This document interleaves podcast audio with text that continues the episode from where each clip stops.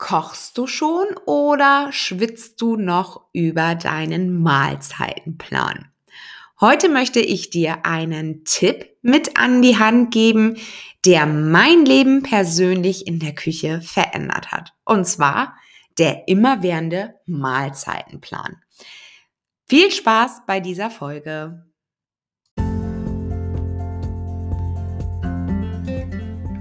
Herzlich willkommen zu diesem Podcast.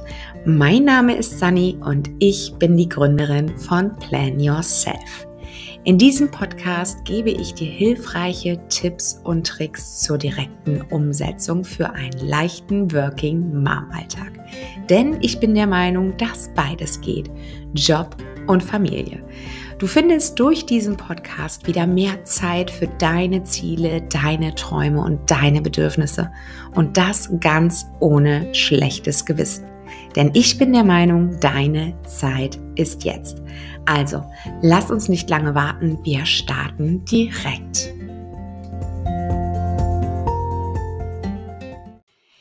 Ja, vielleicht hast du schon mal von den immerwährenden Mahlzeitenplan gehört und ich muss ganz ehrlich gestehen, dass dieser Mahlzeitenplan mir echt so viel Erleichterung im Alltag bringt, weil ich mir keine Platte mehr machen muss. Was gibt es auf den Tisch? Denn häufig war es so, dass ich abends gestanden habe und gedacht habe, so, ja, Sani, was kochst du denn heute und was bietet der Kühlschrank noch?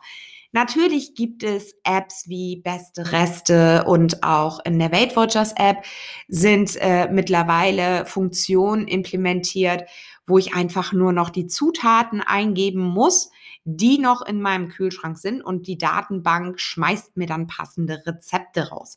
Das geht natürlich auch, aber ich habe häufig festgestellt, dass dann doch die ein oder andere Zutat für das Rezept, was es mir gerade angezeigt wird oder welches mir angezeigt wird, ähm, noch fehlt. Und äh, ergo, ich konnte das Rezept nicht wirklich umsetzen und musste dann doch wieder umwandeln. Dazu kommt, dass wir ähm, ja auch alle unterschiedliche Geschmäcker haben und Kinder nicht immer alles und gerne essen. Gerade wenn ich jetzt so Garnelen mache oder Lachs, dann ziehen meine Kinder gerne auch mal eine krumme Nase und sagen, oh Mama, muss das sein? Kann ich lieber Brot essen? Ähm, auch das passiert, aber mit diesem immerwährenden ja, Mahlzeitenplan macht es mir natürlich die Sache etwas leichter. Und was meine ich mit den immerwährenden Mahlzeitenplan? Ich habe meine Tage nach Kategorien eingeteilt. Und ich möchte dir kurz meine Tage nennen. Also wenn du Lust hast, das zu übernehmen, dann schau einfach in die Podcast-Beschreibung. Dort habe ich meine Kategorien ja aufgeführt und dann kannst du dir das gerne ebenfalls so umsetzen. Also, montags gibt es bei uns ein Kartoffelgericht. Ein Kartoffelgericht kann zum Beispiel sein Kartoffelpüree. Das kann aber auch Pellkartoffeln sein mit zum Beispiel Quark. Das kann aber auch ähm, Kartoffel mal anders sein. Also sprich ein Kartoffelauflauf. Das können aber auch Bratkartoffel sein. Und dazu gibt es dann immer etwas, ja, was die ganze Familie eigentlich gerne isst. Würstchen, Nuggets, Frikadellen, sowas in der Art. Und schon habe ich mein Gericht quasi geplant. Dienstags gibt es immer einen Eintopf oder eine Suppe. Was bei uns der absolute Renner ist, ist die Lasagnesuppe oder auch der Kartoffelmöhren-Eintopf mit Würstchen. Also auch da kannst du ähm, ja flexibel sein, je nachdem, was deine Kinder gerne essen, wie Erbseneintopf, Linseneintopf und so weiter. Da gibt's äh, wahrscheinlich zig Eintöpfe und Suppen. Mittwochs gibt es bei uns ein Pastagericht, denn Kinder essen ja nun mal sehr, sehr gerne Nudeln. Und äh, ich habe manchmal das Gefühl gehabt, als unsere Kinder kleiner waren, ich hätte jeden Tag Nudeln kochen können aber ähm, das wäre dann eine einseitige Ernährung. Also gibt es jetzt Mittwochs immer einen Pastatag und das kann zum Beispiel äh, Spaghetti Bolognese sein, das kann Spaghetti äh, Miracoli sein, also sprich hier mit normaler Tomatensauce und Würstchen drin. Das kann aber auch eine Lasagne sein oder zum Beispiel auch ein Nudelporree-Topf. Ja, und donnerstags gibt es dann vegetarische Gerichte, sprich irgendwie Gemüsepfanne mit Reis und Couscous oder ja, einfach Ofengemüse. Auch das ist äh, sehr, sehr gerne gesehen, zum Beispiel mit Kroketten und so weiter und so fort. Freitags haben wir den Fischtag. Weiß ich nicht, warum das so ist. Es hat sich irgendwie so eingebürgert aus der Schule, aus der Kita. Da war immer Fischtag freitags. Freitags hat man nie Fleisch gegessen. Und ähm, das haben wir übernommen. Da gibt's dann zum Beispiel Fischstäbchen oder Lachs oder Schlemmerfilet. Also auch das sind Dinge, die wir dann freitags essen. Samstags ist unser Fast-Food-Tag. Das habe ich bewusst so gewählt, weil wir dann alle zu Hause sind. Da können wir auch mal eine Pizza bestellen oder eben halt auch mal zu dem großen M fahren ähm, oder auch wirklich Sachen selber machen, wie zum Beispiel Pizza. Also mein Mann kann großartig selber Pizza machen. Oder eben halt Hot Dogs oder Burger. Das ist eben halt eine super Sache, wo sich die Kinder dann auch wirklich freuen, ähm, mal so zu essen wie beim großen M. Oder eben halt auch vom großen M dann etwas zu bekommen. Und sonntags ist der Tag der Süßspeise, weil da ist es einfach so, dass ich sage, ich möchte sonntags nicht lange in der Küche stehen. Ich möchte sonntags schnelle Gerichte haben und da gibt es zum Beispiel Crepe, Milchreis, Grießbrei und so weiter, was natürlich die Kinder auch super, super gerne essen. Der Clou an der Geschichte ist aber, dass du so immer Gerichte hast, die auch deine Kinder mögen und äh, ja, auch dein Partner mag. Denn ähm, irgendwann weißt du ganz genau, ob die Kinder Brokkoli essen, Blumenkohl essen, welche Würstchen sie gerne mögen, ob sie lieber Salami essen, ob sie Schinken essen und so weiter und so fort. Und dementsprechend kannst du dir ein Rezeptportfolio zusammenstellen wo du ganz einfach sagen kannst, okay, montags haben wir immer ein Kartoffelgericht und dann probierst du die verschiedensten Kartoffelgerichte aus und lässt die Familie danach bewerten.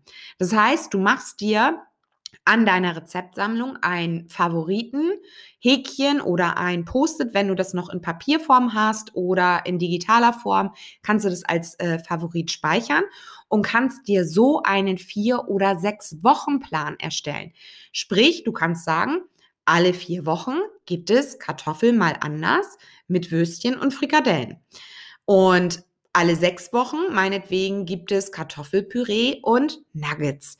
Also, du siehst schon, du kannst dadurch wesentlich leichter deine Mahlzeiten planen und du weißt natürlich dann auch, wenn diese Woche wieder dran ist, da kannst du dir eine Excel-Liste erstellen, da kannst du dir ein A4-Blatt nehmen und kannst dir Woche für Woche aufschreiben und kannst diese Zettel immer wieder und immer wieder verwenden.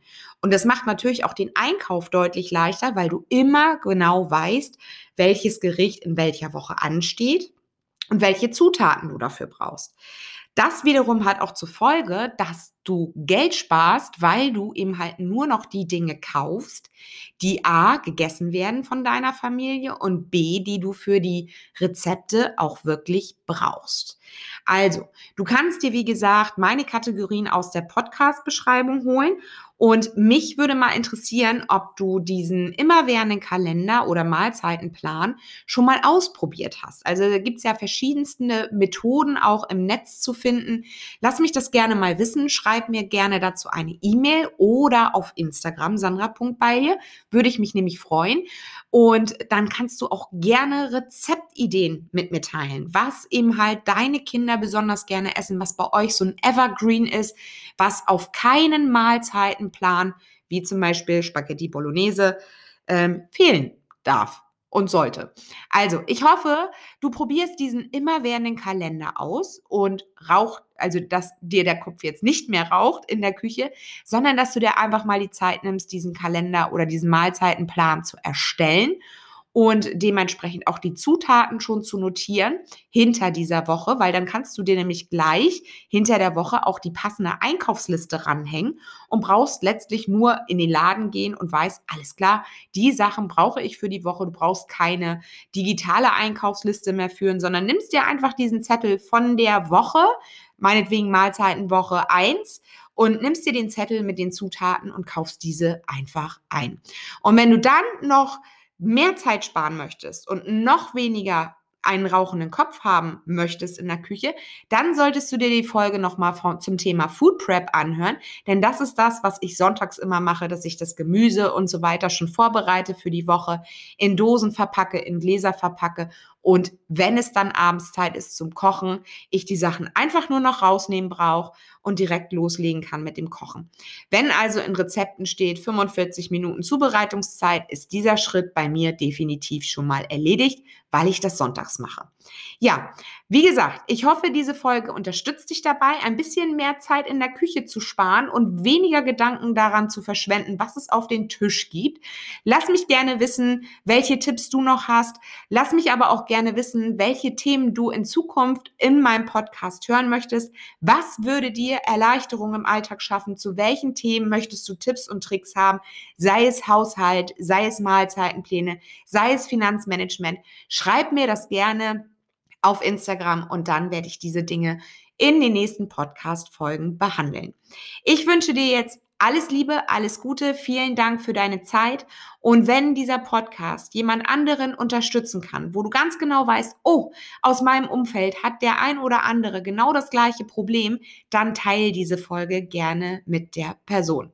Ich wünsche dir alles Liebe. Wir hören uns in einer nächsten Podcast-Folge wieder. Bis dahin, bleib gesund. Mach's gut, deine Sani. Ciao!